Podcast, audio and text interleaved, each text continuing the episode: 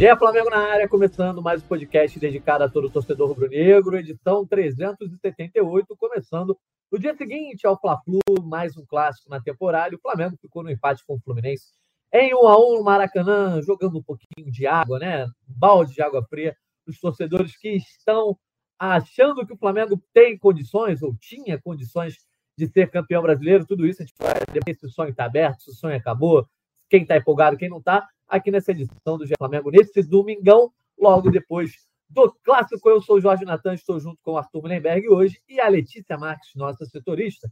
Como vocês já sabem, o nosso modus operandi aqui, dia seguinte de clássico, a gente começa com o Arthurzão, o nosso senhor voz da Arthur. Sóbrio, sem óculos, sem risadinha hoje, Arthur, porque o Flamengo desperdiçou a chance de vencer o Fluminense, saiu na frente. O que, que faltou para conseguir essa vitória diante dos atuais campeões da América? Fala, Natan, fala, Lelê, fala você que está assistindo a gente nesse domingão. Meu amigo, acho que faltou muita coisa para o Flamengo ontem. Acho que teve um primeiro tempo interessante, de domínio, e acho que um pouco de pouco empenho do Fluminense, sendo sincero. Acho que o time ali estava na boa. Eles estavam meio que, ah, deixa os caras correr e a gente deu uma apertada neles, apesar da posse de bola no primeiro tempo ter sido maior para eles. Mas a impressão que dava que o Flamengo teve o domínio. Porque foi mais contundente, chegou mais na frente. No segundo tempo, tudo mudou. O papo com o Tite funcionou ao contrário no vestiário. O time voltou muito mal. O cara mexeu bem lá do outro lado, botou os moleques para correria. A gente demorou a mexer. Ficamos com os cansados em campo. E diminuiu um pouco o tesão. Eu senti que aquele tesão deu uma diminuída. Daí já era. Quando estava um a um, já comecei a achar que estava todo mundo achando que estava bom. E aí vem aquela palhaçada lá do Gabigol, aquela expulsão desnecessária. Enfim, cara. Eu acho que o estado atual das coisas é o seguinte em relação à esperança. A toalha está entre o chão e a mão. Ela, você não sabe se ela foi jogada ou se ela está voltando para tua mão. Está no estado intermediário. Por quê? ainda dá. A matemática ainda nos mantém no jogo. E a gente sabe que no Flamengo só acaba quando termina. Os outros times também são irregulares, alguns mais irregulares que o Flamengo, por incrível que pareça. E tudo pode acontecer nesse campeonato. Inclusive nada. O Flamengo terminar em quinto, que não vai ser legal, mas pelo menos nos garante. Na verdade, garante a Comebol e a, ao mercado de futebol sul-americano uma Libertadores rentável, com o Flamengo participando, né? Para eles é a coisa mais importante que existe. Tá certo, Arthur. Vou passar a bola para a Letícia. E, Letícia, esse 1x1, né, para o torcedor do Flamengo acabou tendo um gosto bem amargo, ainda mais depois de sair na frente. Tanto que no estádio, eu sei que você estava acompanhando a partida lá diretamente do Maracanã, o clima foi de que a torcida do Flamengo saiu muito decepcionada e a torcida do Fluminense comemorou bastante esse empate, que o Fluminense não tem impacto nenhum. É, uma semana depois de ser campeão da Libertadores, mas para o Flamengo pode significar o tudo ou nada, né? Fala, Natan, Arthur e a galera que está acompanhando aí o podcast. Sempre muito divertido falar de clássico logo depois, porque ainda está naquele calor do, do jogo, né? Assim, a logística para falar ainda do estádio é mais complicada, então estar aqui logo no dia seguinte é, é importante, eu acho, até para debater o torcedor do Flamengo aí que precisa ouvir algumas coisas também, né? E desabafar, porque a gente sempre acaba lendo os comentários da galera por aqui. Mas, Natan, eu achei assim, o, o Marac... Eu não sei se vocês. Arthur não foi porque teve a transmissão, né? Enfim. É, é, mas como você fa... Como o Natan é. falou, eu tava por lá, foi o jogo que eu fiz a cobertura. E eu achei curioso alguns pontos, assim. Maracanã estava bem cheio, né? Como já era de se imaginar. A parte do Flamengo bem lotada, assim, um setor misto predominantemente rubro-negro. E a torcida do Flamengo num ritmo animado até. É, na hora do gol, principalmente, logo depois eles começaram a cantar Seremos Campeões. Enfim, a torcida do Flamengo estava bem movimentada, assim. E logo depois, né, assim, primeiro tempo fez o Flamengo, a torcida embalar, né? Ficar daquele jeito que, que se espera de uma torcida na arquibancada, ainda mais lotado. Mas no segundo tempo, que a gente vai detalhar a diferença desses tempos, né, que, que, que foram determinantes, eu acho, até para o resultado do jogo, já foi um pouco diferente, porque foi o que, foi o que você disse, Natan. A torcida do Flamengo estava confiante ali. E aí, quando o Fluminense começa a jogar, começa a jogar bem, e o Flamengo tenta. Começa a se recuar, tenta se defender, a torcida do Fluminense embalou. E a graça do Fluminense na, na partida de ontem era acabar com o sonho do Flamengo, porque o empate deixa mais difícil, ainda é possível matematicamente, mas o, empa o empate é muito pior para o Flamengo do que para o Fluminense. O Fluminense já está classificado para Libertadores do ano que vem. Para o Fluminense era maneiro ganhar um jogo em casa, ganhar do principal adversário é, no cenário carioca, um duelo histórico e, consequentemente, ganhar para você não ver o Flamengo embalar em, na busca do título, que depois da partida do Palmeiras parecia um pouco palpável, né? A arrancada. E, e esse gosto do, do, empate é completamente amargo para o torcedor. E aí a gente vai debater aqui o porquê do empate, né? Porque tem várias razões, o Tite já tentou justificar em coletiva, mas não pode é, um time ter dois tempos tão diferentes quanto como aconteceu. Não é a primeira vez, não é, mas eu acho que ontem foi muito determinante e muito bizarro, assim. No Maracanã, todo mundo ficava se olhou e falou assim, cara, como assim? Parece que o Flamengo ficou no vestiário. O que, que aconteceu? Beleza, o Diniz mexeu bem, isso a gente tem que reconhecer. Tite demorou a mexer, é, a entender o que estava acontecendo, mas o Flamengo não tinha físico no segundo tempo. E aí a gente vai ter várias razões que a gente vai debater aqui. Uma delas é o fato de ser a terceira comissão técnica num espaço de 11 meses, né? Pois é, tem muita coisa para falar sobre esse jogo, mais para a reta final. Levantar minha plaquinha aqui de 100% de concordância com a Lelê, tá? Como se eu tivesse levantado a plaquinha aqui. Tá certo. E depois a gente fala sobre a situação matemática, até porque a gente está ao vivo agora nesse domingo, né? Ainda tem rodada para acontecer. Só o Palmeiras jogou ontem depois do Flamengo. É um concorrente direto, para mim, talvez o grande favorito, até porque venceu ontem, já abriu distância, né? Para o Flamengo, mas os outros concorrentes ainda jogam. Então a nossa análise hoje vai ser marcada muito pelo tempo daí antes do fim da rodada. Mas dá as boas-vindas para a galera que está ao vivo com a gente no GE, YouTube, TikTok, Twitch. Também quem está nos ouvindo aí em todos os aplicativos de áudio. Quem estiver com a gente ao vivo pode mandar um comentário no YouTube. Também taca like aí no YouTube, pode dar aquele joinha para mais gente acompanhar nosso podcast ao vivo. Artuzão, o fato é, o Flamengo teve um ótimo primeiro tempo, a gente viu uma profusão de elogios, por exemplo, nas redes sociais. Certamente o clima no Maracanã era o mesmo. Ontem eu, acompanhei de casa e estava também tweetando elogios ao Tite. O que eu acho que não inviabiliza, né? O que, o, o que aconteceu depois não inviabiliza a boa atuação que o Flamengo teve.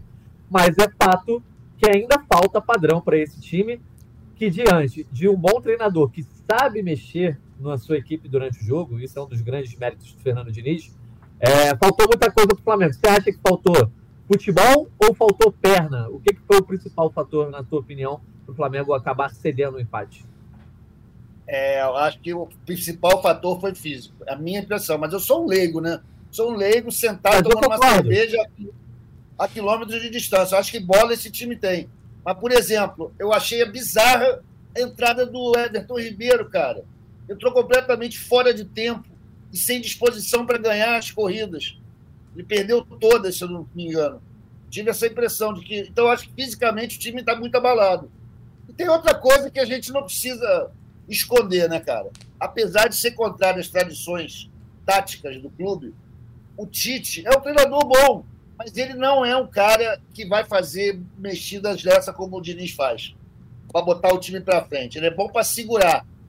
Ele, ele gosta de sempre segurança nas coisas. Né? Na vez que ele fez isso lá contra o. Contra. Pô, agora me esqueci a derrota que ele teve. Foi contra ah, o derrota? Grêmio ou Santos? Grêmio ou Santos? Grêmio Santos, que ele tirou o amigo, um amigo meia, um amigo volante e botou meia, botou Everton. E a gente não conseguiu segurar. Né? Então, eu acho que ele tenta também dar essa agressividade que não lhe é natural. Então, eu acho que ele demorou para tirar ontem o amigo Araújo, que ele corre muito mesmo, ele vai em todas. Eu reconheço isso, mesmo quando pego no pé do cara, eu digo que ele é muito dedicado. E, vai, e realmente fica cansado no segundo tempo. Vai exigir demais no maluco, correr o tempo todo. Mas acho que ele tinha que ter saído antes. Enfim, acho que o Tite tem que entender também o Flamengo melhor. Um mês é pouco, né, cara? Um mês é pouco. A verdade é essa. Qualquer um chega num lugar, vai trabalhar, você não está em um mês voando. Né? A não ser que você seja piloto de avião. Então, acho que a gente tem que ter um pouquinho de paciência com, com o Tite disso daí. E não esquecer que o projeto dele, que ele está assinando embaixo, é o G4 e a preparação do elenco para o ano que vem. Então, eu estou com um pouco mais de paciência do que eu estive com os nossos dois treinadores anteriores. Mas tá eu puto um pouco da derrota a, a, a, essa pegada dele ainda meio frouxa. Acho que tem um pouco é. do Tite aí no negócio. É, Letícia, eu acho que assim, eu perguntei para Arthur se faltou futebol ou faltou pernas. Para mim, faltou perna pra caramba. Eu acho que faltou o físico, mas faltou gol, né? O Flamengo consegue aproveitar melhor as chances do primeiro tempo. Talvez tinha conseguido atuar dessa maneira que, que o Tite e o próprio time né, se propôs a atuar ali na etapa final, digamos, com menos pegada, ou pelo menos com menos uh, ímpeto ofensivo. Mas o fato é que a postura do Flamengo de inicialmente deixar a bola com o Fluminense ter um pouco de recuo, eu acho que isso está diretamente ligado ao fator físico. Porque o Fluminense com a bola é aquele, ele vai tocar, vai tocar, vai tocar, até atrair a marcação, e o Flamengo em determinados momentos subir a marcação.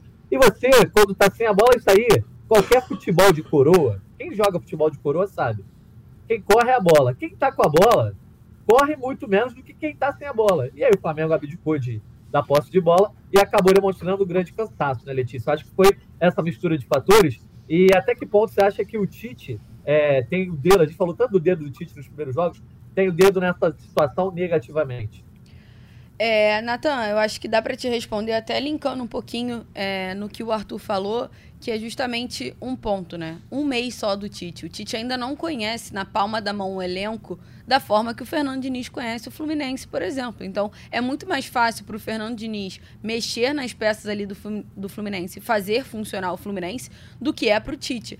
É, tanto que o Tite, em alguns momentos, ele vai nas substituições mais óbvias.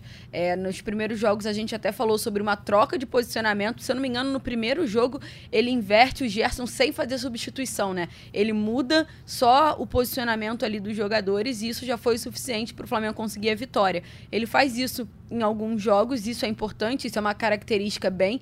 Eu acho que o Tite lê bem o jogo, mas acredito que a gente só vai conseguir ter essa, essa noção de fato conforme o tempo for passando e ele conhecendo ainda mais o elenco e ainda mais o que cada jogador pode fazer. Porque vamos trazer o que ele tem feito com o Rodrigo Caio, que ele encontrou o Rodrigo Caio ali que não jogava desde abril. Rodrigo Caio fez algumas partidas agora com o Tite como volante e não comprometeu. Achou ali uma, uma saída de emergência que ele precisava, porque o Flamengo não tem volante no elenco. Ponto.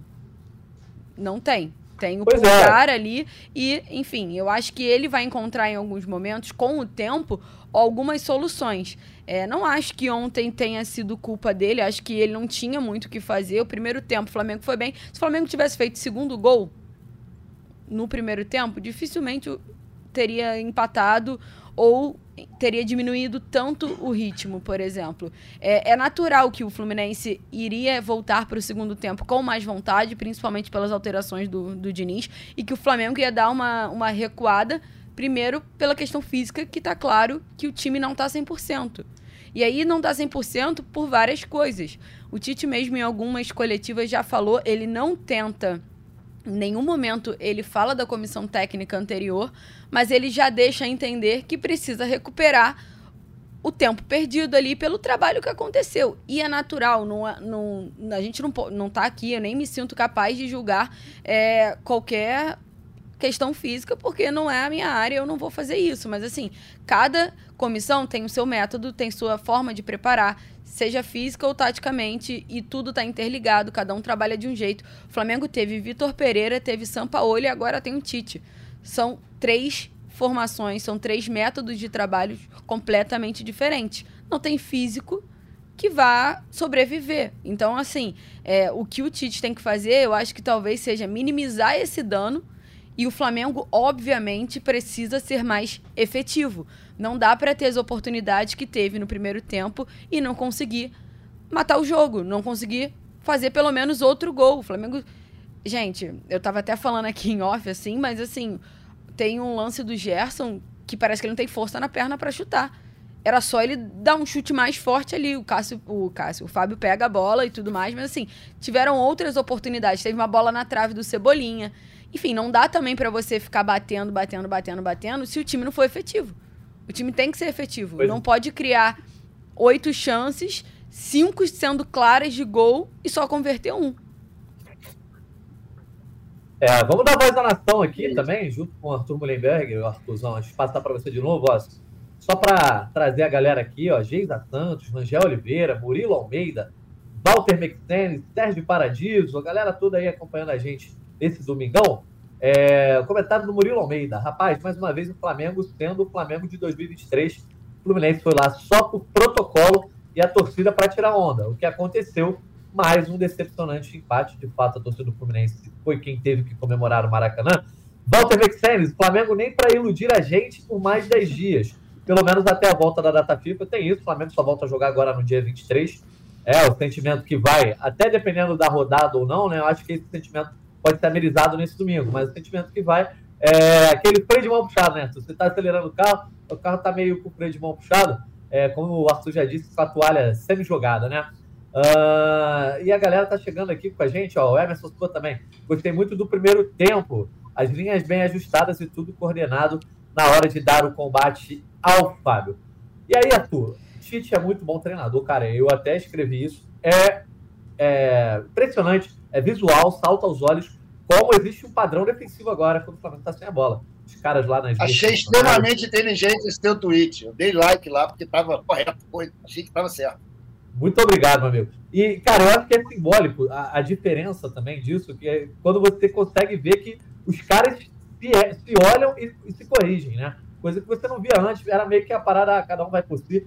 Mas, enfim, é, não estou querendo aqui criticar o Tite, botar o resultado na conta do Tite, mas me parece algo mais no sentido coletivo, porque se você olhar as atuações individuais, né, Arthur, diferentemente de outros podcasts que a gente vem aqui e, pô, a galera no chat, você, é, descendo a lenha na galera, nós jornalistas também criticando os jogadores que tinham que ser criticados.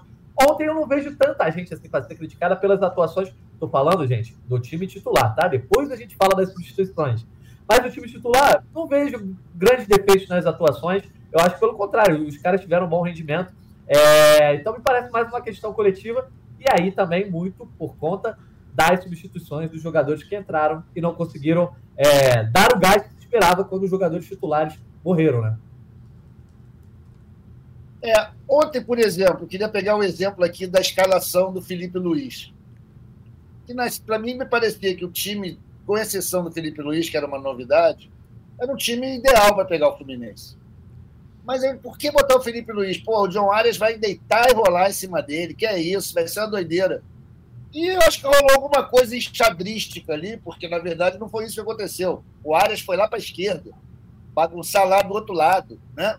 Então, não sei, para mim ele ficou muito tempo em campo, a gente sabe que não, não aguenta, cara. Porque, independente do Tite, esse, esse padrão de jogar direitinho, ou melhor, no primeiro tempo, e pessimamente no segundo, vem se repetindo desde o Sampaoli. Não é algo que começou agora. Isso aconteceu várias vezes ao longo do brasileiro, também na Libertadores. Joga bem no primeiro tempo, no segundo tempo se entrega acho que está tudo relacionado a porra, preparo físico, nutrição, sono reparador, né, tranquilidade psicológica. Tem um conjunto de, de campos do conhecimento aí que influem nisso. O time está no prego, porra. O time não aguenta correr 90. E aí? O que, que faz? O Tite está pagando. Não acho que seja culpa dele, uma derrota ou um empate, cara. Mas assim, esse é o custo de trazer um treinador novo. O custo da implantação é assim. Que nem que se quando você vai arrancar, arrancar um dente, fazer uma operação, tem um custo, tem uma dor, tem um, um momentinho, uma cicatriz que fica. Mas precisa passar por isso, não tem jeito. Acho que estamos no caminho. Pensar 2024, o projeto desse maluco é 2024. Ele deu esse plus aí de três meses para gente esse ano, porque a galera deve ter enchido de dinheiro para fazer isso. Né? Então, vamos ver o que vai acontecer. Vamos ver o que vai acontecer, mas eu confio no trabalho a longo prazo, que ele conhece esses caras, que ele tem que errar para conhecer. Letícia, e falando de substituições, né, a gente já pode, por exemplo, pegar alguns comentários aqui, ó. O aleatório. A diretoria é muito responsável por este ano horrível. Temos que dispensar alguns medalhões. Rosinei Mercedes. Demorou demais para substituir o Felipe Luiz. Substituir, ponto. O Felipe Luiz não aguentava mais. Isso que o Arthur estava comentando agora. Esse, esse, time do Flamengo dá apagão em todos os jogos, Murilo Almeida. E aí, Letícia, trazendo as substituições, você mesmo já comentou que considerou que o Tite demorou um pouco para mexer. Ele até chama o Bruno Henrique ali para estar no lugar do Luiz Araújo, e é quando né, é, exatamente sai ali o gol do Fluminense. E ele mexe com 20 minutos. Também achei que faltou, de repente, 5 minutos antes, teria evitado, teria recomposto o time melhor. O Tite enxergou essa necessidade mas demorou a fazer. Eu acho que os jogadores que entraram também deixaram o Tite na mão nesse sentido. Entra o, Luiz Araújo, o Bruno Henrique no lugar do Luiz Araújo. Depois de quatro minutos entra o Thiago Maia no lugar do Cebolinha. Que aí eu também não entendi muito essa questão tática, mas beleza. E aí já na reta final ele queima as cinco substituições ali, faltando 20 minutos. Ribeiro no Rascaeta, Gabigol no Pedro. E aí Ayrton Lucas no Felipe Luiz. E Letícia, parece é, exagero, né? A gente falar que faltou o elenco ao Flamengo diante do Fluminense, porque olha os jogadores que entraram: Thiago Maia, Bruno Henrique, Everton Ribeiro, Gabigol e Ayrton Lucas. Caras que seriam titulares em 90% dos times do, do Brasil. Mas esses caras não corresponderam ontem, trazendo à tona aquela questão que a gente já tinha debatido no outro podcast. O quarteto, quando está presente, ou boa parte do quarteto, quando está presente, o time perde muito poder de marcação. Gabigol, Bruno Henrique e Everton Ribeiro, quando atuam juntos, estão sendo âncora para o Flamengo. Eles estão deixando o Flamengo afundar, em vez de exaltar, em vez de decidirem. Ontem foi mais um jogo simbólico em que nenhum dos três produziu absolutamente nada. Então, é óbvio que a gente critica as escolhas do treinador, mas também o elenco não está correspondendo, mesmo sendo esse elenco, digamos, de gripe. Forte, Natan. Faltou elenco ao Flamengo, eu achei muito forte, porque eu, ouvindo só a frase, não concordo. Mas eu acho que vai além pela. Dá para você concordar pela atuação que a galera tá tendo recentemente. Assim, se tivessem em boa fase, jamais faltaria elenco. Ponto. Mas assim, Exatamente. Na, no momento em que eles estão, a sensação é de que falta o elenco. Mas vamos lá. É só para pontuar essa parada do Bruno Henrique, muito curioso, porque o, Tite. É, o Bruno Henrique demora cinco minutos para entrar. Do momento que, que o Tite chama ele lá atrás do gol, até a hora que ele vai entrar, demora cinco minutos. Tem um lance inteiro, que é um lance que o Flamengo fica tocando, tocando, tocando, tocando a bola. Não é efetivo, aí o Fluminense consegue roubar a bola, toca, toca, toca a bola. Aí o Flamengo pega, o Léo Pereira dá um lançamento que vai lá pro, pro goleiro do Fluminense, que começa a articular a jogada e aí sai o gol. Enfim, dito isso, foram mais de cinco minutos que o Tite tava com, com o Bruno Henrique para entrar e não entrou porque a bola não parou de, de, de rolar ali, o árbitro não autorizou, enfim, logo depois o gol. Enfim, talvez esses cinco minutos pudessem ter feito a diferença. Não sei se faria, mas assim, é, ele tentou mexer antes. Eu acho que isso a gente tem que pontuar, que ele tentou mexer no Flamengo, tentou acertar o Flamengo antes de tomar o gol, porque às vezes as pessoas não têm dimensão, e eu falo isso porque eu tava no estádio e eu fiquei, meu Deus, não vai, não vai liberar Exato. o Bruno Henrique. Não vai... no estádio faz toda a diferença. Informação, pô, decisiva essa da Lelê. Agora, Lelê, só para contextualizar, qual é mais ou menos o tempo médio entre um cara chamar o maluco no banco, mandar ele botar a camisa, tirar o colete e entrar? Quanto tempo leva? Então, Arthur, foi, foi para vocês terem uma ideia, já, com, já chamando vocês, a gente está fazendo uma matéria já, exatamente sobre isso, porque isso me chamou muita atenção, o tempo que demorou ali. E não tinha muito o que fazer, porque o Fluminense ficou tocando a bola, o Flamengo também fica tocando a bola, não tinha o que fazer. Então, é, de fato, o árbitro esperou a bola parar para pro, pro Bruno Henrique entrar. Tanto que o Bruno Henrique, se eu não me engano, ele entra na, na saída de bola do, Fluminense, do Flamengo quando o Fluminense faz o gol. E aí agora a gente até pediu o corte e foi exatamente isso. Foram cerca de cinco minutos, desde o momento que o Tite chamou o Bruno Henrique até o Bruno Henrique entrar em campo. Arthur, geralmente é mais rápido, respondendo a sua pergunta, mas assim, depende também do contexto do jogo, porque se a bola estiver numa lateral e o árbitro vê, às vezes ele já libera. Aí tem sempre aquilo, ah, o, o jogador já tá perto ali, aí às vezes quer dar o, o, a volta no campo, enfim, tem sempre aqueles para ganhar o tempo. Mas assim, depende, depende mesmo de como tá o contexto do jogo e do, do árbitro autorizar, né? Claro. Mas eu acho que é importante a gente bater nessa tecla de que o Tite tentou mexer no time antes de tomar o gol, ponto. E assim, não foi um minuto antes, foi mais ou menos uns cinco minutos antes, assim. É, e aí, como você falou, né, Natan? Depois você trouxe o restante da substituição, né? Thiago Maia, Ayrton Lucas, Everton Ribeiro e Gabigol. Se eu não me engano, ele faz isso tudo numa, numa bomba só, assim. Em 10 minu em dez minutos ele fez as cinco. É algo assim, mais ou menos. Isso, é, o Thiago Maia antes e depois ele faz as depois três. Depois ele faz as três juntas, assim. É, e eu acho que isso é uma característica do Tite que talvez faltasse muito pro Sampaoli e faltasse muito até pro Vitor Pereira, que é entender o que precisa e conseguir mexer. Foi o que eu já elogiei aqui. Em alguns, em alguns jogos ele mexeu com a pé, com, sem mexer, né? Sem fazer substituição. Mexeu dentro do, dos 11 ali que ele tinha em campo. Em algum momento ele vai, obviamente, fazer as substituições, até porque o banco do Flamengo é um banco de nome muito forte, de fase muito ruim. Ponto. É, eu acho que isso é importante a gente pontuar. E, on, e assim, Natan, é, as cinco substituições não funcionaram. Assim, o Bruno Henrique jogou muito mal, o Gabigol jogou muito mal, o Thiago Maia, o Everton Ribeiro, em alguns lances, parece que o Everton Ribeiro estava em Nárnia. E olha que eu sou a maior defensora do Everton Ribeiro, mas assim, ontem tinha alguns momentos que ele não passava. O Gerson fazia o corredor e, e, ele não passava. E, e quem foi o outro? O Ayrton Lucas também. O Ayrton Lucas também ficou ali. Assim, o Thiago Maia e o Ayrton Lucas fizeram a dele ali e não comprometeram. Sim. Mas você espera muito mais de um Gabigol, de um Bruno Henrique, que é decisivo em clássico, e obviamente de um Everton Ribeiro, que é a carta na manga quando você não tem mais o Arrascaeta em campo. Então, eu acho que ficou muito abaixo. Não pela qualidade deles, mas pelo momento que eles vivem. A fase não é, é boa. É a fase não é boa. Alelê, Natan, sabe o que eu acho mais triste dessas substituições todas? Que mais me decepciona é a do hum. Thiago Maia. Porque ele é a clássica, tira um atacante e bota um, volante. Né? Um negócio que a gente sabe que está condenado no futebol, irmão. Né? Quando você perde tua condição ofensiva, você acaba entregando o jogo para o adversário, dando campo para ele. E acabou sendo isso. O cara tirou Cebolinha, que tudo bem, já tinha dado de manhã, talvez estivesse cansado. Mas, pô, o Thiago Maia, deixou o time mais recuado, você trouxe mais o Fluminense ainda, dificultou, aumentou a distância para o gol. Sei lá, não foi legal isso não, filosoficamente falando, né? pensando no que, que esse cara vai aprontar daqui para frente. É, chama atenção, Arthur, porque, porque ele, ele quis mudar a formação, mas para o torcedor, que chama atenção, ele está tirando o atacante, botando o volante, e um volante que é diferente dos, dos que ficaram em campo, né? O Thiago Maia, eu acho que ele, pô, ele cumpre uma função específica. Mas quando você compara ele, por exemplo, com o Pulgar, a parada fica um pouco complicada para ele, né? Porque o Pulgar combate e o Pulgar tem a saída de bola diferente.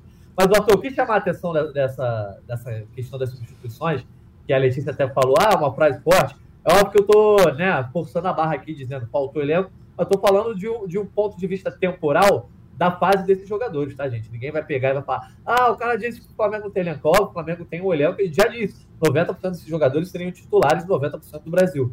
Mas, eu acho que está chegando o um momento em que esses jogadores já não gozam da confiança da torcida, e isso, bem ou mal, reflete no treinador. Sabe aquela coisa de quando o cara é chamado no Maracanã, a torcida ia ficar, ah, não acredito que ele vai botar esse cara? Aconteceu com o Cebolinha até pouco tempo, até dois, três jogos atrás. Aconteceu com o Luiz Araújo, você era um cara que, por exemplo, pegava no pé do Luiz Araújo. E eu sinto que o torcedor já tá nessa vibe de quando o Gabigol é chamado, quando o Bruno Henrique é chamado, e principalmente quando o Ribeiro é chamado, o torcedor já fala, pô, isso não vai acontecer, não vai mudar mais o jogo. Então, nesse sentido, eu acho que está faltando um pouco mais de, de soluções para o Tite, porque esses jogadores não estão rendendo. E aí, quem é que entra? Não tem muita escolha. Olha, Natan, eu acho que aí a gente, você contou uma história, que é uma foto de agora, né? Mas que ela tem a justificativa dela lá em 2018. Que é o seguinte: você, quando faz de 2018 para cá, são seis anos, né? E a gente está. Porra, quantos técnicos? Se a gente tivesse tido um técnico só de 19 eu não, eu, não, eu não consigo nem. Arthur, rapidinho, eu não consigo não nem, nem chutar, tá ligado? É um negócio brutal. Né? É brutal. Aí você pensa, se tivesse um técnico só, esse elenco teria sido renovado. Porque o cara vai querer sempre botar o time com gás máximo. O Guardiola já falou isso. Os caras têm que estar motivados. Você não ganha com o mesmo time todo ano. A gente continuou com o mesmo time, os intocáveis. É um respeito, é uma, uma veneração maneiro. Mas, cara, não dá resultado. Você precisa ter circulação. Agora a gente tem um técnico que me parece, pela condição política do clube esse ano, ano que vem, que ele vai ter tempo para fazer um trabalho, pelo menos de médio prazo. Eu não arrisco dizer longo no Flamengo, mas médio e isso vai implicar numa renovação do elenco. Não é que os caras não sejam bons. É, você falou, eles têm time, são titulares de 90% do time do Brasil. Mas no Flamengo, às vezes, não funciona mais. A camisa, às vezes, pesa. a coisa não flui. Tipo, vê como foi o negócio com o Vidal. Chegou, fez uma graça, ganhou um negócio ali pra gente, na hora ficou ruim, foi embora. Esse é o ritmo, cara. Esse é o ritmo. Quando começa a dar muito defeito, e tem muitos dando defeito, é difícil. Eu sei que o cara é ídolo, o Gabigol, o vagabundo tá maluco com ele. Mas, cara, se o cara não rende, irmão, bota para rodar. Bota para rodar, empresta. Não quer vender, empresta. Sabe? Não sei quem quer, mas vai ter quem queira. Vai ter quem queira. O Flamengo precisa renovar mesmo. E o Tite é o cara que vai se responsabilizar por isso. Porque todos os outros que chegaram, chegaram com essa incumbência de seguir os cânones do milagre de Jesus de 19, os nossos astros estão aqui. E aí, meu irmão, essa é a tragédia. A gente não ganha nada, quase um ano sem ganhar nada. É um horror. Pois é, e, e, que bom que o Tite tem tamanho para fazer isso, é o que você pontuou. O Tite é um cara que tem tamanho para fazer isso. E a Natália Pereira diz aqui, ó, para mim fica claro que o Tite achou o time. O problema é que esse time não aguenta os 90 minutos. Quando precisa oxigenar, quem entra não contribui. Isso é verdade, cara. Cara, para mim chamou a atenção, primeiro, primeiro lance do jogo ali, não sei quantos segundos, o Fluminense começa a atacar pela esquerda, e aí o Flamengo mantém a linha de quatro, a linha de quatro vem recuando, e o cara tá vindo, só que eles mantêm a disciplina porque eles sabem que tá vindo na frente e recompõe. O Luiz Araújo dá um tiro, dá um sprint para vir recompor e dar o combate nesse cara que tá com a bola e a linha de quatro não se desmontar. Isso, cara, infelizmente no futebol mundial hoje, isso faz toda a diferença. Isso é condição sine qua non para um time ser competitivo. E aí, tá faltando isso para esses jogadores um pouco mais veteranos. Não sei se é uma questão só física, é, se é uma questão de idade, se é uma questão também é, de eles estarem atuando juntos, né? Se não conseguem. O fato é que o Flamengo precisa, né? Eu acho que é um pouco de um tudo, pouco... Natan. Eu acho que tem a questão física, porque, assim, a, a, gente sempre vai comparar com o que aconteceu lá em 19 e 20, e não dá, já são cinco anos, é, enfim. Até o Gabigol, que é o mais novo, já tá velho. Ponto. Ele tinha 22 anos quando ele ganhou a Libertadores, ele tá com 27. Então, assim, não dá para você esperar e exigir a mesma coisa e a régua ser a mesma dos 19, de 2019 e ali 2020. Ponto. Isso vale pro Gabigol, isso vale pro Bruno Henrique, isso vale pro Everton Ribeiro, isso vale para absolutamente todo mundo, né? Então, eu acho que tem essa questão física que ela seria muito melhor se você tivesse um trabalho é, contínuo de uma comissão técnica, como não é o que acontece no Flamengo. É, não tem o que fazer, você vai ter, vai ter sempre que a roda girando ali e começando, e a roda girando e começando. Só esse ano, como eu já falei, foram três. Se a gente puxar o que aconteceu do Jesus para cá, são dez, né? Se eu não me engano. Então, assim, olha quanta gente já não passou por aqui, quanta metodologia, quanta forma diferente de trabalhar. Então, eu acho que tem essa questão física que está diretamente atrelada não só a diferentes trabalhos que passaram por aqui, mas também, obviamente, a idade, que faz o atleta render de forma diferente e acho que às vezes não entendem isso. É, e tem, eu acho também, Nathan, que pouco se fala, mas é uma sensação de que de que o nome está ali, sabe? E aí talvez tenha que fazer pouco para estar em campo, por exemplo. É, eu acho que isso acontece talvez de uma forma um pouco mais indireto, que deixa os jogadores um pouco mais relaxados. É, se a gente for trazer, por exemplo, chegou, tinha um momento, até no início da, o final da passagem do São Paulo e o início da chegada do Tite, você tinha um momento em que Pedro não jogava nada e o Gabigol não jogava nada. Eu já falei aqui diversas vezes que era só jogar o colete pro alto e ficar revezando quem pegasse, beleza. Porque assim, não estavam jogando nada, ponto, os dois. E, e aí, até que o Pedro engata essa sequência aí como titular, ele consegue recuperar é, bom, bom, boas performances deles com o Tite. Está longe do ideal, mas está em, em processo. Eu acho que isso precisa ser muito dito e extremamente claro. É ele que tem que ser o titular ali no ataque. Mas, ao mesmo tempo, você tem o Gabigol. É natural, eu acho, que o Tite tenha a responsabilidade, talvez, de colocá-lo em campo por tudo que ele significou. Então eu acho que tem esse peso. Ainda que ele não mereça estar em campo, porque o que ele tem feito não está merecendo. Quanto o Palmeiras, eu vou ser justa, nem achei que ele foi tão mal, mas assim, se você fizer uma média ali, não está agregando. Então, assim, por que ele tem que entrar? Ele tem que entrar porque ele é o Gabigol? Ele tem que entrar porque tem a mística de que tem que resolver? Sabe, eu acho que tem tudo isso ali que indiretamente influencia no Gabigol, tô trazendo o Gabigol, mas assim, você pode falar isso como um Everton Ribeiro. Mas vamos trazer pro Gabigol. Sim, mas que, que é um cara que tem uh, um, um, concorrente direto, né? Então, assim, isso influencia diretamente no Gabigol, porque ele sabe, ele muito provavelmente ele sabe que ele vai entrar, independente da, da atuação. Nem que ele vai entrar ali nos 30 e 35. Vai entrar, é, cara. é o caso. É o caso que se o Flamengo não vence e o Tite morre com a substituição do Gabigol no banco. Exatamente, era aí que eu ia chegar. Que não botou em campo, cria crise. Exatamente. É, é assim... Mas a gente não pode falar do Gabigol, galera, sem levar em consideração essa declaração do doutor Tanuri. Eu ia entrar nisso tá também, tá é. Lesionado. Né? Então, você que tem a informação, Lelê, por favor, continua não, aí. É... Isso aí, para mim, é decisivo. Era isso Mas é estranho. Eu quero comentar depois sobre a notícia. Tá Era lá. isso que eu ia trazer, assim. Eu, eu trouxe o Gabigol e o Pedro porque estavam em fases ruins. O, o Pedro vem numa ascendente, vem melhorando. Mas o Gabigol, ele parece ter a segurança de que ele vai ser acionado. E, assim, ele vai ser acionado. Porque como é que o Tite vai morrer num Fla-Flu com o Gabigol no banco? Assim, a chance é muito baixa dele fazer isso. Pode fazer. Eu não, eu não acho que talvez tivesse. É, que fosse criar uma crise entre eles ali. Eu acho que passa longe disso, Natan, justamente pelo momento físico que o Gabigol vive, que já foi colocado é, publicamente, que ele tem, um, ele tem uma lesão. Deixa eu até trazer aqui certinho, que a matéria está aberta, porque eu estava fazendo uma outra sobre isso. Mas assim, o, o Gabriel tem uma lesão de sobrecargas no adutor. E é uma lesão que ele já tem sentido. É assim, é aquele português claro, assim, todo jogador joga com dor. Só que chega em um momento que a, que a dor fica insustentável é, por conta de, de uma sobrecarga nos adutores, enfim, no caso do Gabriel específico, é, é nesse local. E a partir disso ele tem todo um tratamento. O Gabriel para quem não sabe, é um cara que se cuida muito em casa também, então ele tem acompanhamento em casa também, com, com profissionais ligados ao Flamengo, obviamente, não é um trabalho paralelo, mas assim, ele traz muito do, do CT para casa nesses momentos, então ele tem feito a recuperação é, em casa, tem feito a, o tratamento no CT, então é óbvio que além disso tudo, ele tem um controle maior de minutagem justamente por essa lesão.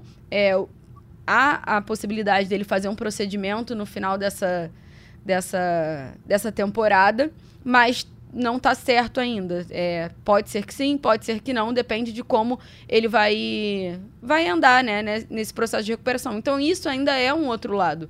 Ainda tem essa questão, sim. se a gente trouxer para o Gabigol, para o desempenho dele. Mas aí o que, que você faz? Ele não está essa, essa, essa dor não impede ele de jogar. Se impedir ele de jogar, ele, vai, ele não vai jogar. Ponto. Até porque, imagino eu, que ele não vai querer ficar entrando em campo, tomando porrada toda hora Sendo que ele mesmo e o clube já falou que ele não tá 100%. Então, assim, se ele tá em campo, é porque ainda há possibilidade dele ficar em campo. A partir do momento que ele não, não tem a possibilidade de ficar em campo, ele não vai ser mais relacionado. Mas, por enquanto, é algo tratável, assim. A impressão que isso causou em muitos torcedores, não só em malucos como eu, é que foi uma operação de comunicações. Se o cara tem uma, uma contusão, por que, que ele está jogando? Se o cara está há quatro meses, por que, que não disseram antes? Me pareceu muito uma coisa para levantar a bola para o Gabigol, tirar um pouco de peso dele, né? Dessa, dessas atuações ruins, da forma física. Irmão, puxou muito ferro, tomou muita proteína, não sei o que foi que fez, mas ele está lento, ele está sem mobilidade, ele está parrudo, mas não está. Então o que, que a gente começa a acreditar? Que a 10 pesa, a 10 pesou. Ele não é o Zico, ele é, entendeu? Para ele não está funcionando. Desde que ele botou essa camisa, irmão, o ano do cara tem sido muito ruim. Muito ruim. Então, uma pena que esteja comprometido. Acho que não devia jogar. Quero aproveitar que você está falando de Gabigol, já, tá, já tinha preparado aqui a próxima pergunta justamente para você sobre isso. É, o Thiago Fonteles diz aqui, ó, Gabigol teve a chance de se provar esse ano várias vezes e não conseguiu. Daí ficar tirando onda, jogando P nenhuma, fica muito feio para ele. É... O Raul Vital Brasil também. Gabigol tem certeza que fundou o Flamengo em 2019. Para que arrumar confusão? O time precisava do resultado. E além de questão de atuação ou não, do que produziu ou não, é, o final do jogo ficou muito marcado ali negativamente para o Gabigol por conta dessa expulsão é, na confusão com o Nino ali. É, a, gente, a, gente, pode discutir aqui se a expulsão foi justa ou não. É, talvez fosse um lance que fosse um amarelo placado, acabou, apazigou ali.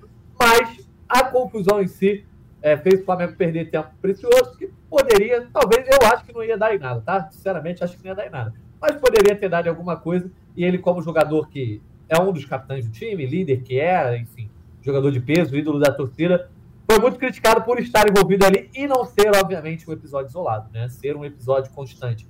Quero te ouvir, Arthur, se você está entre os mais revoltados contra o Gabigol por conta desse tipo de postura, ou se você é daqueles que também rolou muito aquela galera defendendo que o Gabigol não teve culpa, que ele meio que foi esganado ali, né? Que a expulsão não foi justa. Qual é a tua opinião como voz da torcida? Cara, eu fiquei puto, lógico, mas ao mesmo tempo eu sei que ele não teve culpa. Mas ele garoteou. Futebol não é só bola no pé, também é comportamento, aí tem relação com, com o adversário. E ele, porra, podia ter ficado na dele. Se ele se joga no chão ali, irmão, que é o que todo mundo faz, o cara ia sair sozinho. O Nino ia para o chuveiro sozinho. E a segunda expulsão nem justificada do Flamengo que a gente recebe aí em três jogos, né, cara? Que a do Bruno Henrique também, vou te contar, hein, brother. Primeiro, amarelo por ser driblado. Como assim? Ele não fez falta nem nada, tomou um olé. Recebeu o amarelo. Seu Bruno Henrique, você não pode ser driblado. Não pode levar a caneta. Levou a caneta, tomou amarelo. Aí foi reclamar com o juiz, tomou vermelho. Cara, eu acho que estão sendo muito rigorosos com o Flamengo. A gente já está acostumado a essa perseguição, mas não está legal, não. O, o Thiago Fontelli diz aqui, ó, se fosse outro jogador, não era expulso, o Gabi foi punido pelo histórico, mas o fato é que o Gabigol também não estará aí nesse jogo depois da data FIFA. Letícia. Mais um tempo para ele recuperar. Pois é. Não sei se você quer entrar nesse assunto ou posso passar aqui para o assunto que interessa também para a galera, que é a tabela do Brasileirão. Só para pontuar, então, já que a gente falou sobre o Gabriel ficar fora nessa partida contra o Bragantino, que ele vai ter mais um tempo para recuperar. O Flamengo definiu a programação da, da data FIFA, né? Já que só joga com o Bragantino no dia 23, se eu não me engano, que é quinta-feira que vem, né?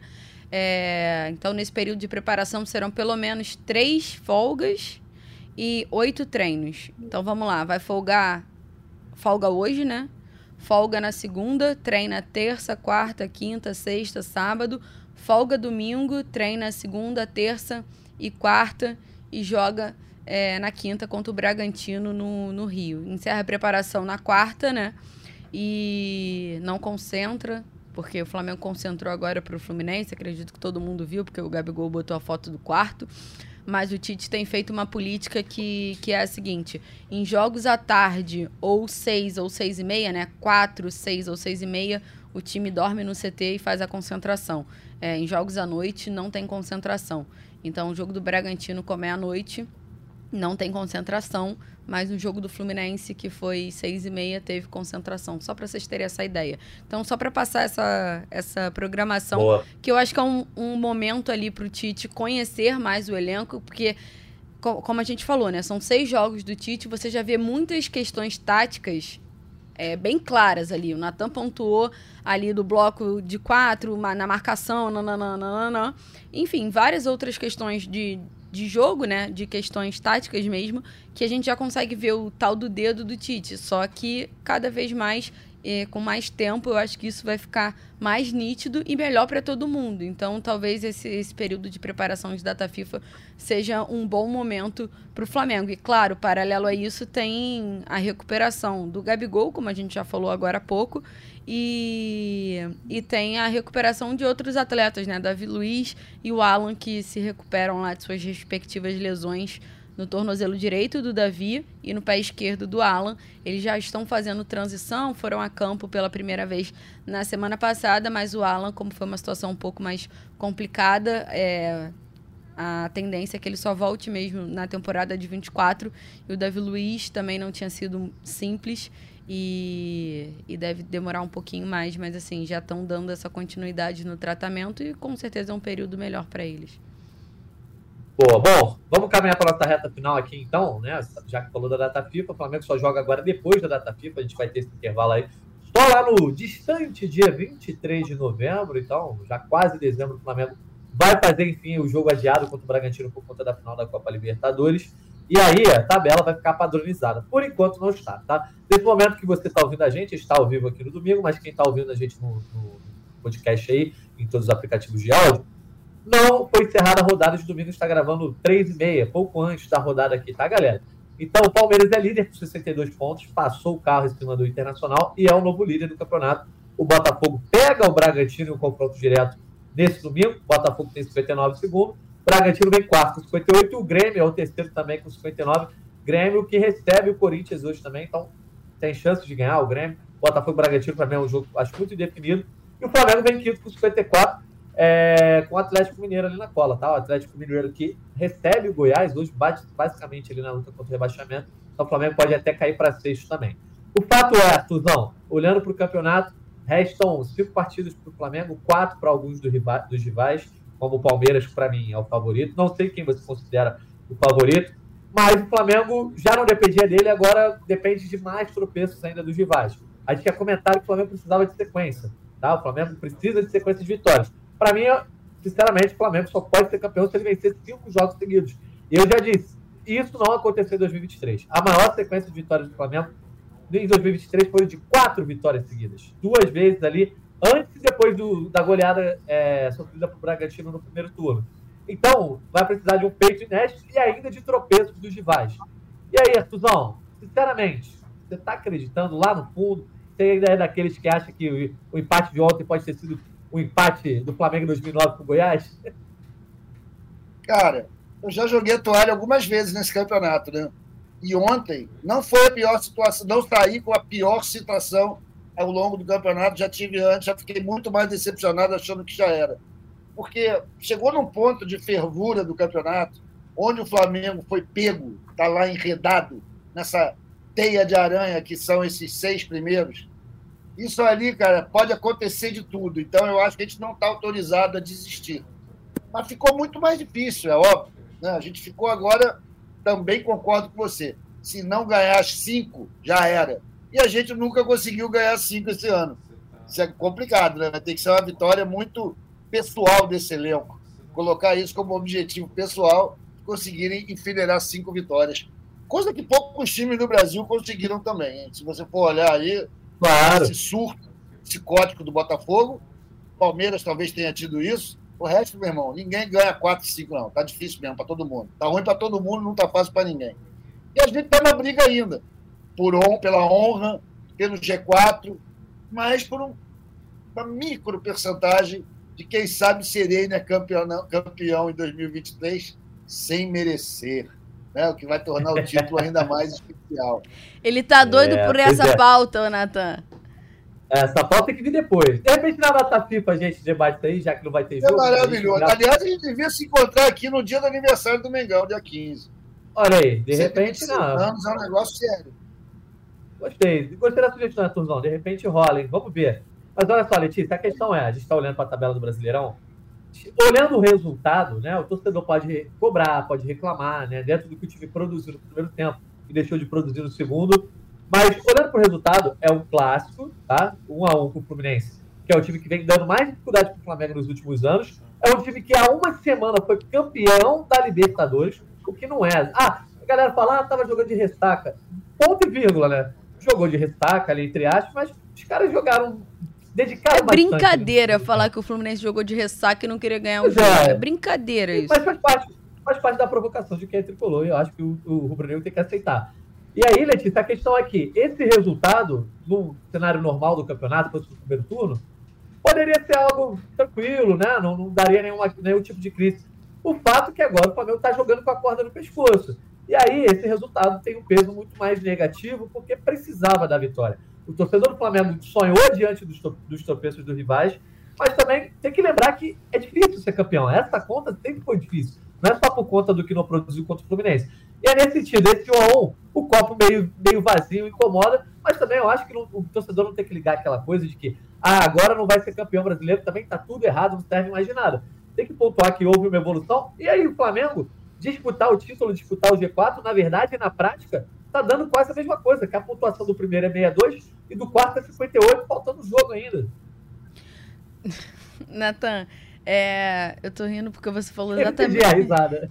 É porque você usou tipo uma frase que eu usei na análise de ontem, que era que o empate isolado. Não li, desculpa. Tudo bem, domingo. É, eu, eu escrevi que o empate isolado não seria ruim. O problema foram os outros resultados, principalmente os recentes, que colocaram um peso muito grande nesse Fla-Flu. É, não podia ter perdido de virada para o Grêmio e para o Santos Se queria ser campeão brasileiro, não poderia. E eu não vou nem puxar os resultados lá de trás com o São Paulo. Eu tô puxando só os recentes com o Tite. então, é porque Sim. eu nem sou a maior das, das defensoras de que os últimos resultados são piores. Para mim, é, empatar com o Cruzeiro, América Mineiro, Internacional e reserva do São Paulo no Maracanã foi muito complicado para o Flamengo nessa temporada do Campeonato Brasileiro. Mas assim, se a gente trouxer só para essa passagem do Tite, não podia perder para o Grêmio de virada e não, não podia perder para o Santos. Então, trouxe pro, pro, esse, trouxe um peso muito grande para o Fla-Flu. O empate em si, ana, analisado de forma isolada, não é ruim. Pelo contexto, pela forma como foi o jogo, foi um jogo muito bom, um jogo que o Flamengo jogou muito bem no primeiro tempo, o Fluminense jogou bem no segundo tempo, então, enfim, é, de forma isolada o resultado não é ruim, mas para quem ainda tinha a utopia de ser campeão brasileiro, é, era necessário ganhar a sequência completa. Mas você também pontuou muito bem que para se classificar entre os quatro primeiros, a sequência vai ter que ser praticamente a mesma se quiser ser, se quisesse ser campeão. Então, a concorrência está complicadíssima no Campeonato Brasileiro. O Tite até falou sobre isso na, na coletiva. Ele fala que geralmente o Campeonato Brasileiro começa com 10 clubes concorrendo o título ali, né? Assim, 10 principais clubes ali concorrendo pelas primeiras colocações. Hoje você tem seis ou sete. Qual é a diferença? Pouquíssima, praticamente. Então, é, tá de fato muito concorrido ali, 34 rodada e tudo muito movimentado. Mas eu acho. Eu, eu ainda acho que a data FIFA é um bom momento para um bom técnico com um bom elenco na mão. Também acho. E é isso, né, Artuzão? O negócio é. Flamengo volta lá a campo no dia 23. A gente não sabe se o Bragantino vai chegar lá com 58, com 59 ou com 61 pontos. Né? Que pega o Botafogo hoje. Mas continua sendo um resultado importantíssimo para o Flamengo, porque é um confronto direto não só para uma disputa pelo título, mas pelo G4 também. Então, não adianta essa. Ah, agora o Flamengo vai jogar a toalha pelo título, pode ter uma reta final de campeonato mais relaxada. Não é bem assim. O Flamengo precisa ganhar os seus jogos, e aí o que os rivais vão fazer é que vão, vai definir se o Flamengo vai terminar em primeiro ou em quarto. Porque até para terminar em quarto, não dá para ficar perdendo o jogo, não. Desses cinco aí, acho que dois tropeços já podem tirar o Flamengo de uma vaga direta para Libertadores. É. Houve uma carteirização né, no preço. Ser campeão ou ficar no G4 é quase a mesma coisa. Tá difícil mesmo. Agora, quanto a, ao que a Lia falou, né, de que ela acha que é uma boa, uma data FIFA, você também falou que curte a ideia, ele é um bom técnico. Isso é o triunfo da esperança sobre a experiência, né? porque nas quatro datas FIFA anteriores que a gente teve dessa temporada, o Flamengo conseguiu voltar piorado e tomar um sacode em todas as oportunidades. Né? Agora a gente vai torcer para que não aconteça o que aconteceu ao longo do ano inteiro. Eu tenho esperança também, mas eu sei que isso é viagem, né, galera? Eu acho que a gente está correndo um risco danado de de novo pegar o Bragantino depois de uma data FIFA. Enfim. Pois é, rapaz, vez. E o Bragantino querendo o título. Né? A gente tem medo de pois. linguiça. É foda.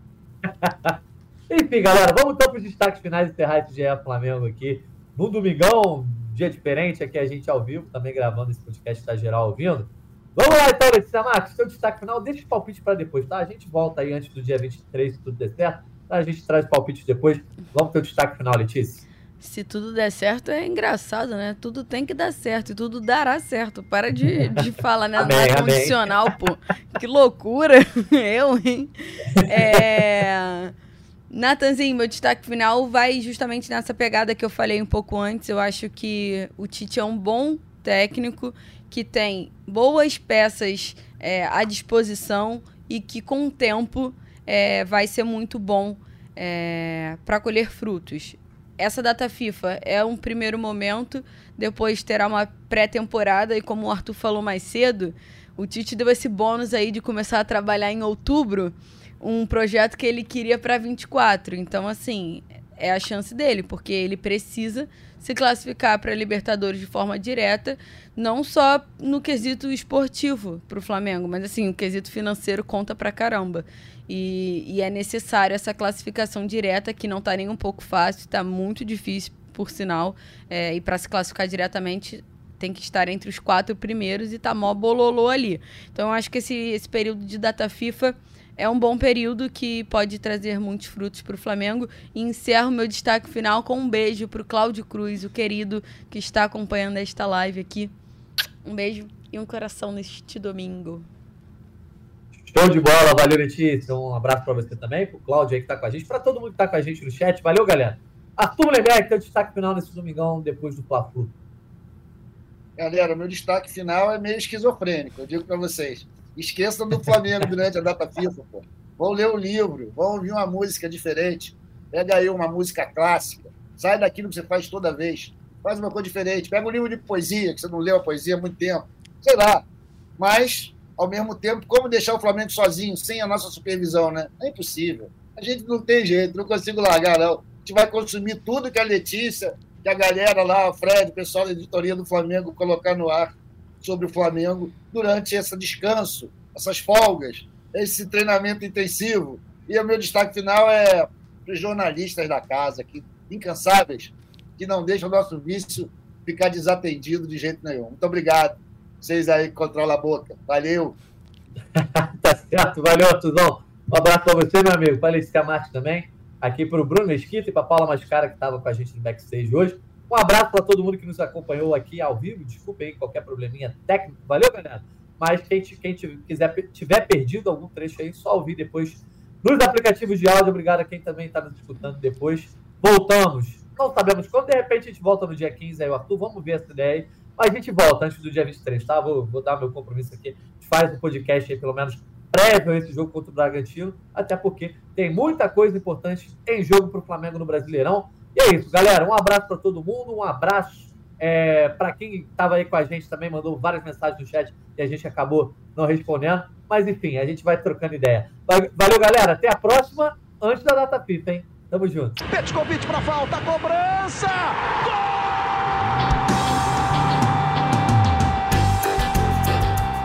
Sabe de quem? Do Flamengo! Do rubro-negro, da nação é o GE Flamengo.